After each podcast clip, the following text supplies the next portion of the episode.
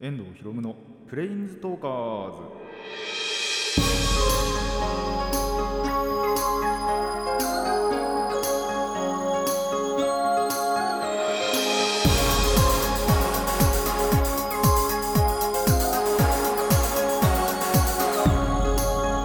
ラジオの前の皆さんこんにちは。遠藤博夢のプレインズトーカーズ。パーソナリティの遠藤博夢です。この番組はマジック・ザ・ギャザリングのプレインズウォーカーたちがさまざまな世界へ旅できるがごとくさまざまな話をしようという番組です。さあ6月に入りましたが雨あんま降ってないですね。まあ降るあの降らないに越したことはないんですけども。あのー調べてみたらですねまあ僕らの地域というかあの関東地方はまだ梅雨入りしてないと。あのー関西の方っていうかあの沖縄とかからねまたガーって東の方に来てどこまでだっけな？でも関西の辺りまではもうすでに梅雨入りしてるって話じゃないですか。5月それこそ5月のもう半ばとか初めぐらいからねあの梅雨入りしたっていう地域もあったんですけど遅れすぎじゃねっていう。関東なんでそんな遅くなったって思いましたね。6月に入ってもまだ、えっと今のところですけどこの収録中はまだ梅雨入りしてないっていうことなのでへーって思いましたね。なんかもうどんどんどんどん1週間おきにあの梅雨入りしていくのかなと思ったら意外とそうでもなくって、えーなんかねこの辺はまだまだ梅雨入りしてないんで。まあ本当に、あのーさっきも言いましたけど、まあ、降らないにね越したことはないかなと、まなかなか外に出ることもまあもちろんないんですけどあのもともともともと外に出ることそんなないんですけど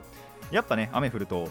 あのそれ以上に行動制限されてコンビニとかにでさえねあの行きたくなくなるし、まあ、バイトの人がにやっぱり雨降られるとそれもそれで嫌だしいや嫌ではねえな。あの客数減るんでいいんですけど。あのなんでね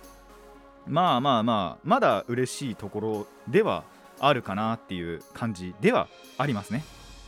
まあ嬉しいか嬉しくないかっていうとそれもちろん嬉しいってだけの話で。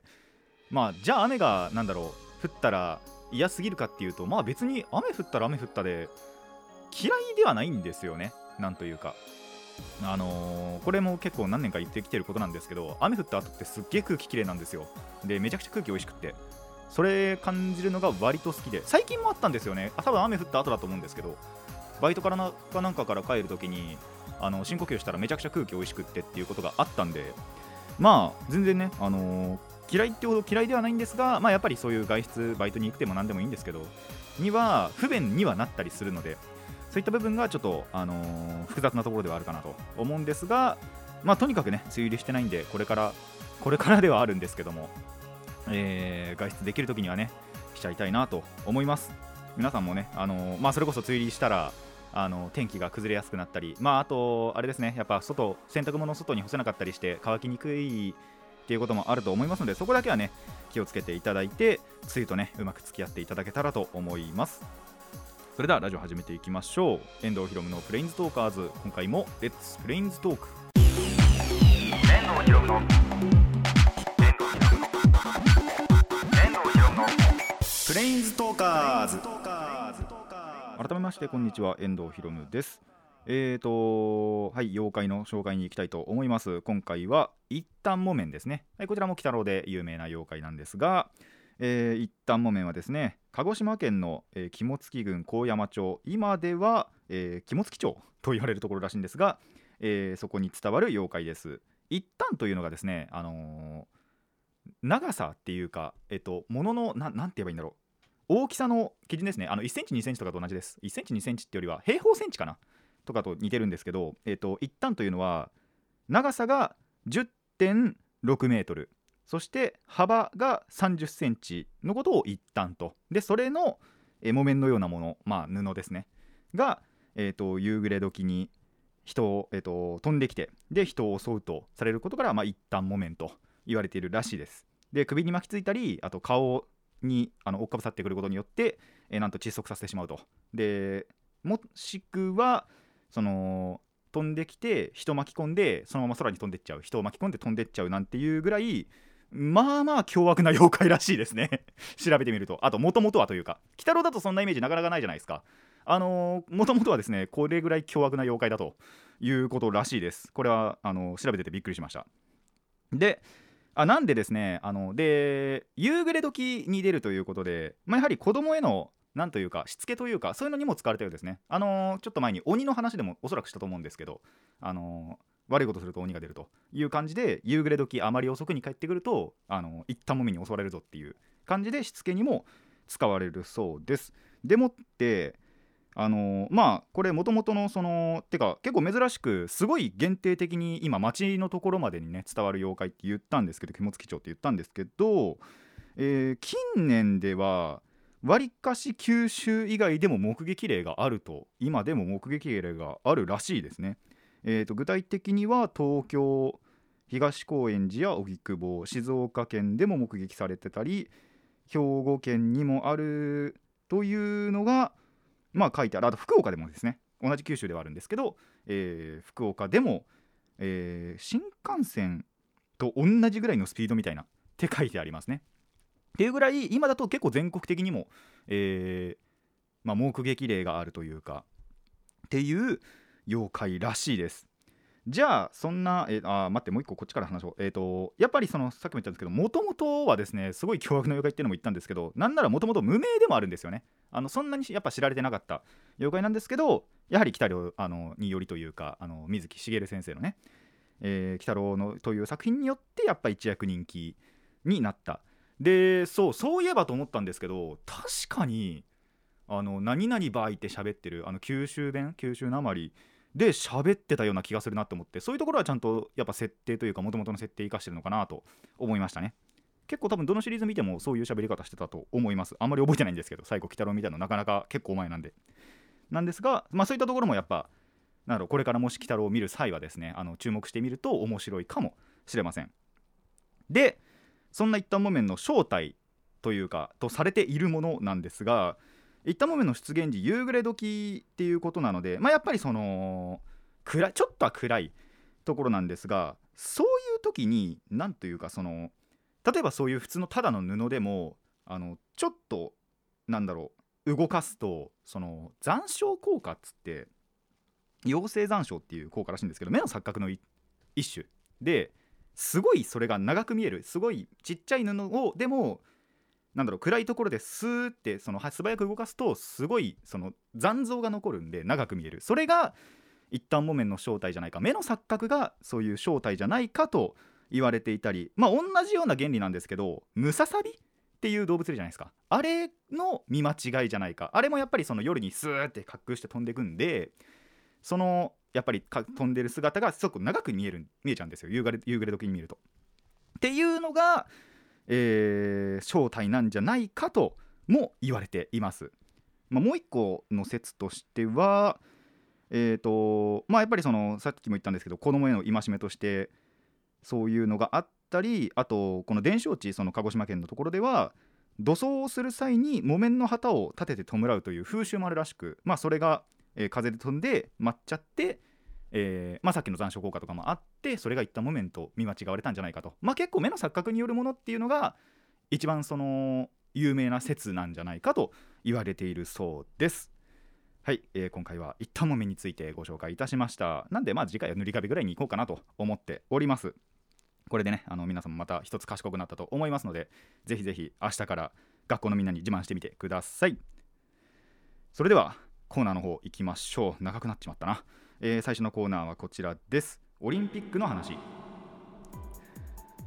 はい、15って、えーオリンピックのね、話、前回もちらっとしましたが、えーちょっと話していこうかなと思います。えっ、と、先に言ってきます。正直言って興味ないです。そんなやつが話すなよって話なんですけど。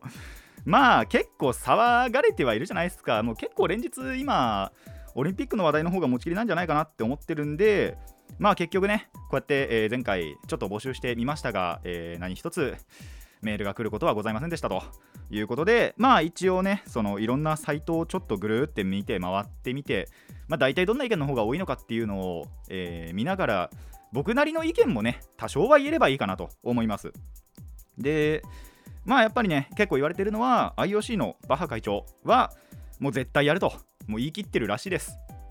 言い切ってます。で、なんかテスト大会もね、やったということで、5つぐらいやったって言ったかな、テスト大会5つやって、そのどれでも安全性は証明されたと。だから、もう今年の7月23日からは絶対にやるぞというのは意気込んでるらしいですが、やはりね、日本国民としてはというか、は、えー意見がちゃんとあって、まあ、サイトとかね、あのそれぞれアンケート取ったそのサイトとかメディアによっては違うんですけどもおおよそ半数以上まあ50%以上はやはり中止すべきだなと。中止とかあと延期すべきだなっていうのは言ってますね。でまあそれでもやっぱり半数以上っていうだけの話なんでまあ少数ということではないにしろまあ半数近くぐらいはでもやっぱりそのやるべきだと言っている意見も多くて。でその意見の中にはやっぱりそのアスリートのため経済のためっていうことが多いらしいです。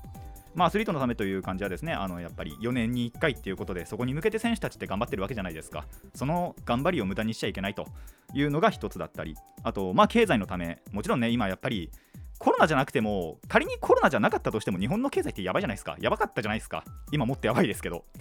でそれをやっぱり復興するにはオリンピックはやっぱり一番いいっていうのは言われてるんですよ。だからそんだけ熱狂してるとも思うんですけど。でっていうのがやはり、あのー、意見としては多いのかなと。でやっぱりその否定派というかあの絶対中止すべきだって言ってる人たちは、えー、コロナがねあってそれでじゃあなんだろ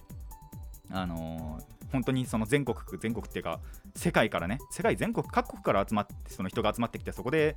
一気に蔓延したらどうすんだっていう話しかないです本当にそれだけがもう全てだと思います中止すべきっていうのはっていうので、えー、やはりそっちの方がね多いと。なんですがでその中止か延期かっていうの中でもやっぱりアンケートがちゃんとあって中止派の方が多い。延期派もねやっぱりもちろんいるんですけど、えー、中止派の方が多いという結果はまあ大体どのサイトでも出てたかなと思います。でそうですねやっぱりその賛成派の方、えーと、開催したいっていう方の中でもやはり入場制限はねちゃんとしてあの、やろうっていう人がやはりいましたね。でもその中でもやっぱり入場制限とかもなしでやってくれっていう人も少数ながらいたりとか。でまあ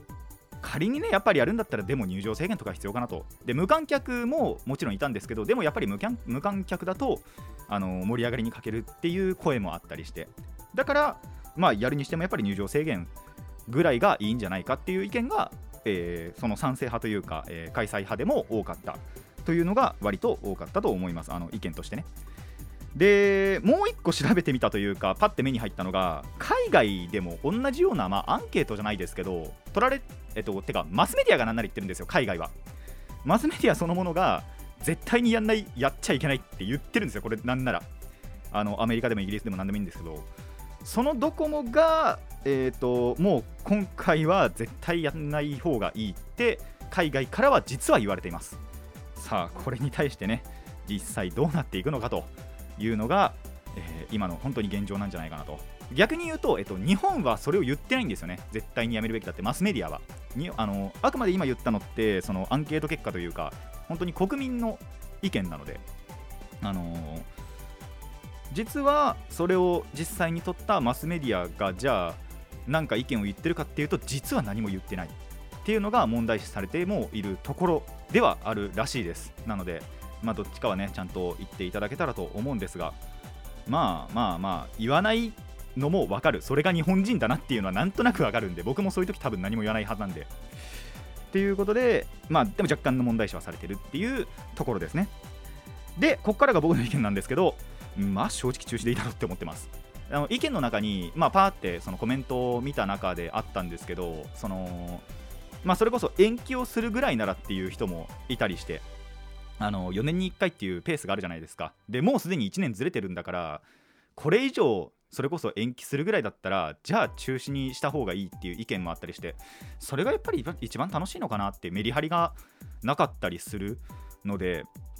それはそうなんじゃないかなって思ったりだとか、まあ、個人的には本当に正直別にスポーツを見ないんでっていうのももちろんあるんですけど個人的な理由としてはね。ただまあそれだけで言うんじゃなければでもそれでもやっぱりコロナ今一番問題じゃないですか。だったら中止でもいいんじゃないかなって思いますね。まあこれがです。ただまあ1個もう1個その意見があるとすればその IOC がね全部の責任を全てを負ってくれるっていうんだったら話は別ですよ。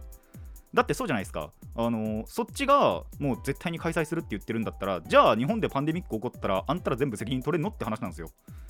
それをやってくれるんだったら、まあ別にいいんじゃないかなって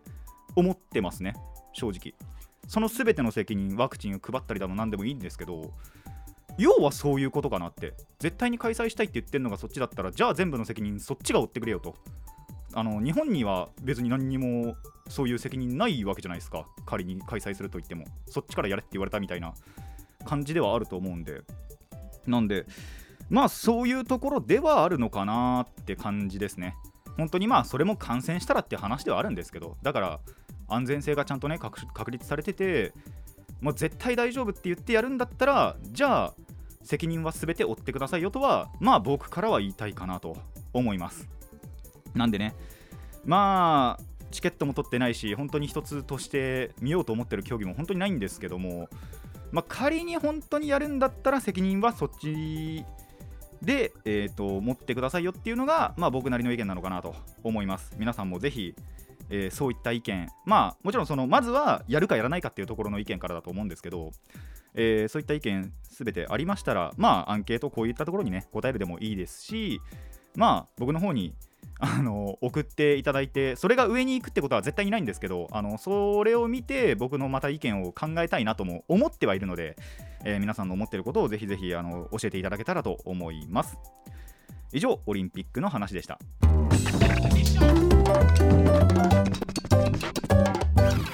遠藤ひろむのプレインズトーカーズ。続いてはこちらです。資格の話。いやーちょっとね最近実はそういうきっかけがあってですねまあ無理やりではあるんですけども あのスイッチをねちょっと自分の中で入れましてえー、今今年の末かな11月ぐらいにちょっと資格をね取ろうと思います。あのー、今年ちょっと変わります。何かっつうとそういうきっかけがあったから。ちょっと詳しくはねあんまり言いたくないというかがあるんで全てが終わったらよっかなっていう感じなんですけどそれに関しては。ということで、えー、とりあえずね一つ資格を取ろうと今、えー、計画を立てているところです。というよりは、えー、過去問を買いました。3つほどですね。てか、えーと、地元の書店にそれ思い立った、まあ、数日後に書店に行って参考書とかいろいろ買おうって思って3つほど回ったんですよ。最初の2つになくてで3つ目とりあえずここも行ってみようって思って行ってそこでやっと過去問集をね過去問集っていうか過去問だけかな。まあ解説付きの過去問を3冊買ってその取りたい資格の。でえっ、ー、と一応1冊過去問1個やってみたんですけどまあ難しいですね。当たり前ですけど。全然何にもほとんどやってこなかったやつなんで。ただまあ自分の中でこれかなって思ったのをね取ろうと思ってるんで。えー、11月に試験があって12月ぐらいかなに、えーと、結果が出ると思いますので何を取るかはですねちょっとそうですね12月まで秘密にしようかなと思っています。これ僕のただの性格です。あの僕の性格でやっぱこういうの全部なんか全てが終わってから報告したいなっていうのがあるんでそこはね、えー、皆さんもしよろしければ僕が何を取るのか予想しながら、えー、待っていただければと思います。まあ受かっても受かんなくても12月には行くかなと思ってますのでそこまでは楽しみにしていてください。では実際にね過去問題とかもやってみたんですけどやりあと過去問題やって今その答え合わせというか解説を見ながらあこういう時はこうなんだってメモを取ろうと思ってたんですよ。で家にまあちょうどルーズリーフ家っていうか部屋にはルーズリーフがあったんでそれでやろうと思ったらめちゃくちゃ効率悪いんですねあれ。っていうことででやっぱ持ち運びとかもめんどくさいなって思ったんでちょっとこれからねで過去問集ってのもあって過去問集だけだとあれかなって思ったんでやっぱちょっとこれまた参考書を買いに行こうかなって思ったりだとかあとノートもちょっとちっちゃめのノート買ってなんかいつでも見れるように勉強できるようにしようかなって、えー、今思っております。なんでねちょっと楽しみにしていていただきたいなと思います。ちょっとここに関してね一つまあかっこわらな話もあったりするんでそれもできればその12月とかかなに撮ってから一気にねちょっと話したいと思っていますのでぜひぜひそれまでお付き合いいただければなと。本当にちょっとこの収録が終わった後ねノートと参考書をノートっつってもメモ帳かなちょっとちっちゃめのキャンパスノートがあるかあるね。っていうのを買ったりあと参考書とかも買ったりっていうのをしたいのでてかしようかなと。でもう実際にやっぱ家帰って眠くなければ そういうのもねまとめていこうかなと。てか過去問もう一つ解いてあるんでそれの解説見ながらちょっとメモ帳にメモしたりとかあとまあ参考書もねちょっと他にもいろいろ読みながらまあ1日1時間とか勉強できればいいかなというのは、えー目標にして、えーやっていきたいなと思っています。バイトある時どうしようかなって思ってるんですけどね。じゃ朝からバイトだとあの帰ってきて夕方でご飯食べてっていうのがもうめんどくさくなっちゃうんで。そこではまた分かんないですけどもとにかくね三日坊主にならないように、えー頑張ってそして、えー資格がねちょっと取れればなと本当に今思っております。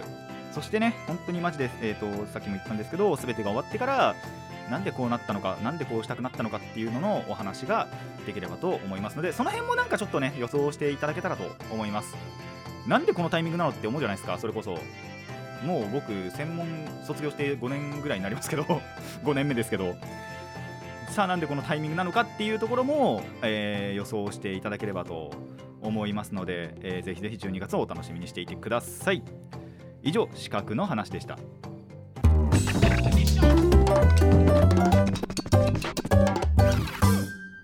遠藤ひろむのプレインズトーカーズ。ちょびっとだけ時間が余ったんで、えー、と本当に少し小話をしようと思います、えーコーナーこちらです。ゲームの話。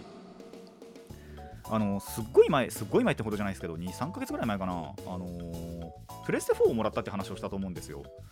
友達から。でそのプレステ4でじゃあ何を今やってんのかっつうと何もしないです。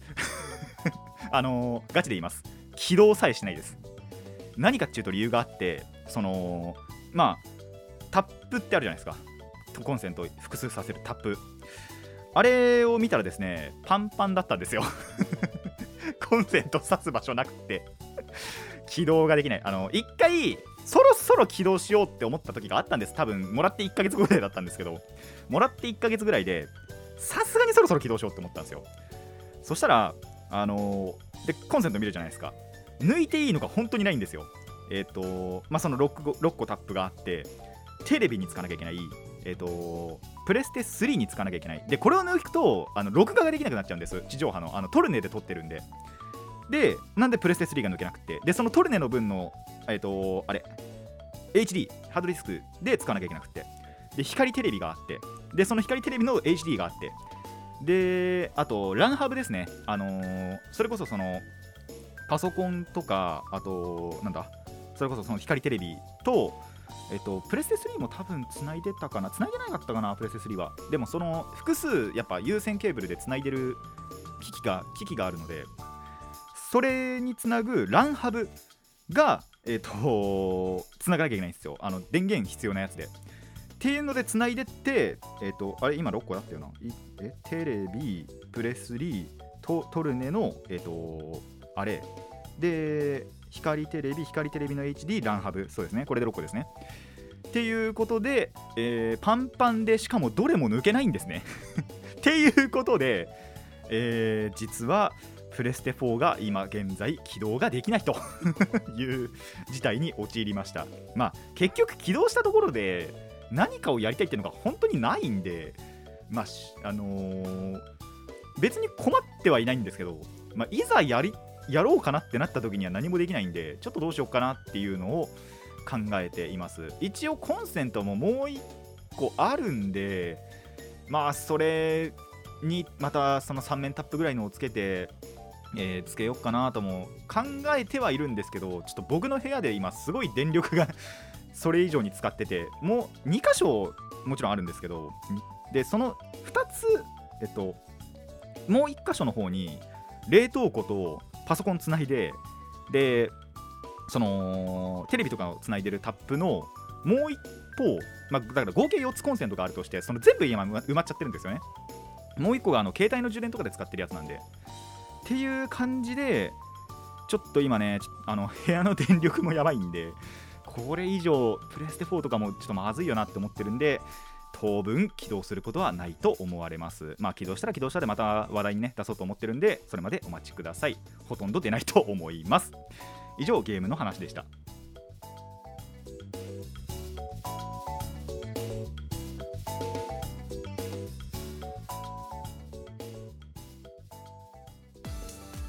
遠藤ひろむのプレインストーカーズそろそろお別れの時間になってまいりました。まあオリンピックの話に関しては本当にたらればですね。たらればです本当に。イフストーリーです。あのーまあもしね開催したとして感染したらっていうことだったりもありますしじゃあ開催しなければね平和かっていうとまあ結局それはそれで日本国内でねあのコロナが蔓延するっていう、まあ、蔓延をどう抑えていけるかっていうところの話題がまた出てくるっていうだけの話なんで、えー、たらればの話になるんですけども。まあ仮に開催するとしたらですよね本当に。あの IOC 全部責任取ってくれよっていう話です。で資格の話ですけどこれはもう本当に言ったままなんであの12月を本当にお楽しみにしててください。でそれまでに予想しててください、えー当たった方には何も与えられません。あのそういうあのコミコミュニティじゃねえなんだっけノベルティを僕はやってないんでね、えー当たったからといって何がもらえるわけではないんですが、まあ、ぜひぜひ僕が何の資格を取るのかというのは結構まあ間接的にはではあるんですけど一応この番組というよりはこのラジオをやる上では多少有利かなっていう感じの資格ではあるんであのーそういったところもヒントにしてね、えーぜひ予想していただければと思います。プレフォーに関してはマジで無理です。本当にあのコンセントないんで。いやタップ買おうかな。一応買えばギリギリかなとも思ってるんですけど。ちょっとねその辺はまだ悩みながらというかまあこれ以降またなんかね他のコンテンツというかものが来てってなるとあの買い足さなきゃいけなくなったりもするんでちょっとその辺慎重になりながらねまああといじりたいって思うことがまずないんでまあいいかなってとりあえず持ってるだけでまあ後々便利にはなるかなっていう感じで、えー大きいものとしてね置いとこうと思います。友達すまん。できないっつって。いう感じではありますがまあ本当にねさっきも言いましたけど使う時には、えー使った時には使った暁にはまたねお話をしようと思いますのでそこも、えー期待せずお お待ちください。この番組ではお便りを募集しています。疑問や反論意見はもちろんのことリクエストも募集しております。どのお便りもラジキャスネットのメール送信フォームまたはツイッターまでお寄せください。何にも来てなかったんでね。できればそろそろ何でもいいんで、あのーこんにちはでもいいんでね。お便りが欲しいなと。あすごい前に言ったけどマシュマロはどうなのかな？解説してみようかな。あのマシュマロって匿名のねメッセージなんだろうアプリというかがありますけどアプリじゃないのかな？メッセージウェブというかあのーがありますけども。えそれの方がいいんですかね？あの名前を知られたくないっていうのであればマシュマロその匿名のねメッセージアプリなんでそれが全然大丈夫かなとも思うんですけども。まあやっぱその〇〇さんからいただきましてありがとうございますっていうのはやりたいじゃないですか。なんでできればねあのー普通にツイッターとかでアットレターでも何でもいいんですけど送ってもらえればいいかなとは思いますがもしなんかそれなんかも意見がありましたらっていうのは意味ねえのか。ちょっと一回マシュマロ解説してみようかな。じゃあちょっと試験的に一回マシュマロちょっといつか解説してみますのでもしそれがの方がいいという方いればマシュマロに送っていただければと思います、えーたくさんのお便りお待ちしています。それでは今回はここまでといたしましょう。遠藤ひろむのプレインズトーカーズ。ここまでのお相手は遠藤ひろむでした。また次回もレッツプレインズトーク。